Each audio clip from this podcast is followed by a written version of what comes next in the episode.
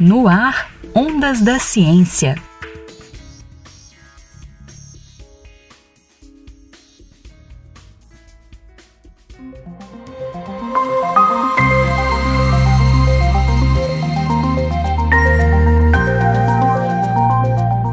Em 1960, o Reino Unido viveu um surto de mortes de aves, principalmente perus. A investigação mostrou que o problema estava na ração, que havia sido produzida com amendoim importado da África e do Brasil. O alimento estava contaminado por uma aflotoxina, que é um tipo de micotoxina. A ciência dessas substâncias tóxicas produzidas por algumas espécies de fungos começou aí.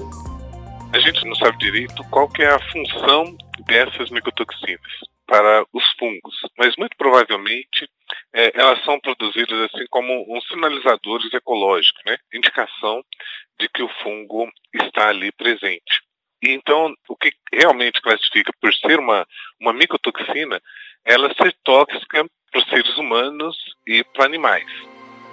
Atualmente, são conhecidas mais de 400 micotoxinas. O professor Luiz Roberto Batista, do Departamento de Ciência dos Alimentos da UFLA, explica que esse tipo de contaminação acontece de forma natural em ambientes nativos e cultivados. As condições ambientais, o tipo de substrato também acaba selecionando quais são aqueles fungos que vão se desenvolver e que vão produzir essas toxinas.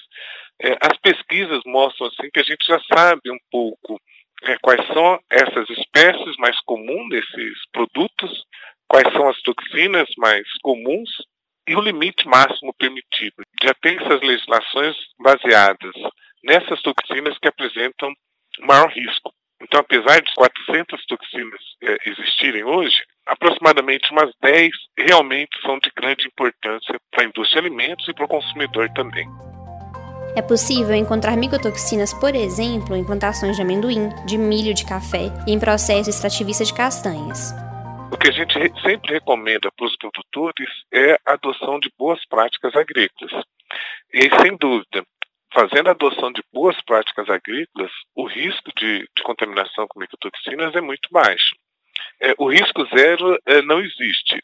É uma contaminação natural esses fungos eles estão presentes na, na natureza, é, não tem como a gente eliminar esses fungos da, da, natureza, então eles vão continuar existindo. Então, naturalmente tem essa contaminação e naturalmente vai ter a produção dessa toxina. Por isso que existem limites máximos, né? Então não tem ausência, é limites máximos, porque a gente entende que é uma contaminação natural. Mas para o fungo produzir muita toxina, ele precisa alterar o produto.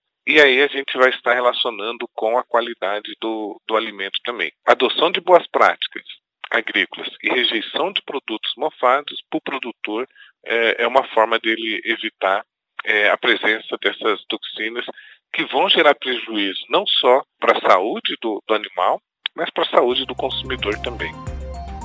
No Brasil, a Agência Nacional de Vigilância Sanitária, a Anvisa, regulamenta os limites máximos tolerados para micotoxinas em alimentos. Hoje não existe uma técnica que permite a eliminação dessas toxinas. Elas são resistentes ao tratamento térmico que normalmente os alimentos sofrem, como a torração e a pasteurização. Para a indústria de alimentos, uma vez contaminado acima dos limites permitidos, o produto tem que ser descartado. As micotoxinas produzidas por, por, por esses fungos elas são diferentes das toxinas produzidas por, por bactérias. É, as toxinas bacterianas, o nosso organismo consegue detectar essas toxinas. E essas toxinas bacterianas, às vezes, elas são rejeitadas através do vômito e, e diarreia. E aí a gente tem um quadro de intoxicação alimentar. As toxinas produzidas por fungo são moléculas muito pequenas e o nosso organismo não consegue detectar a presença dessas toxinas.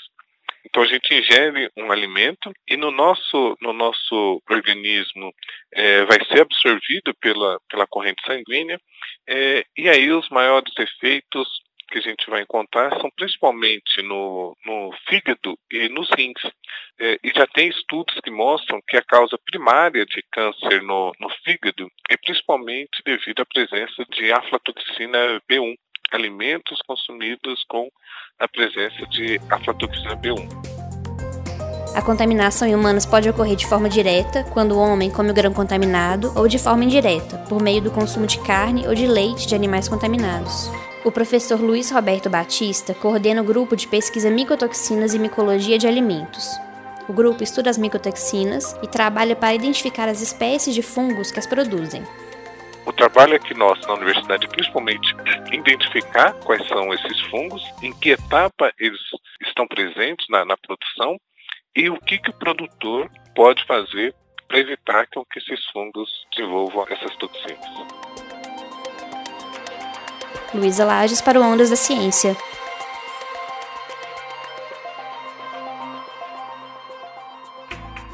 No ar, Ondas da Ciência.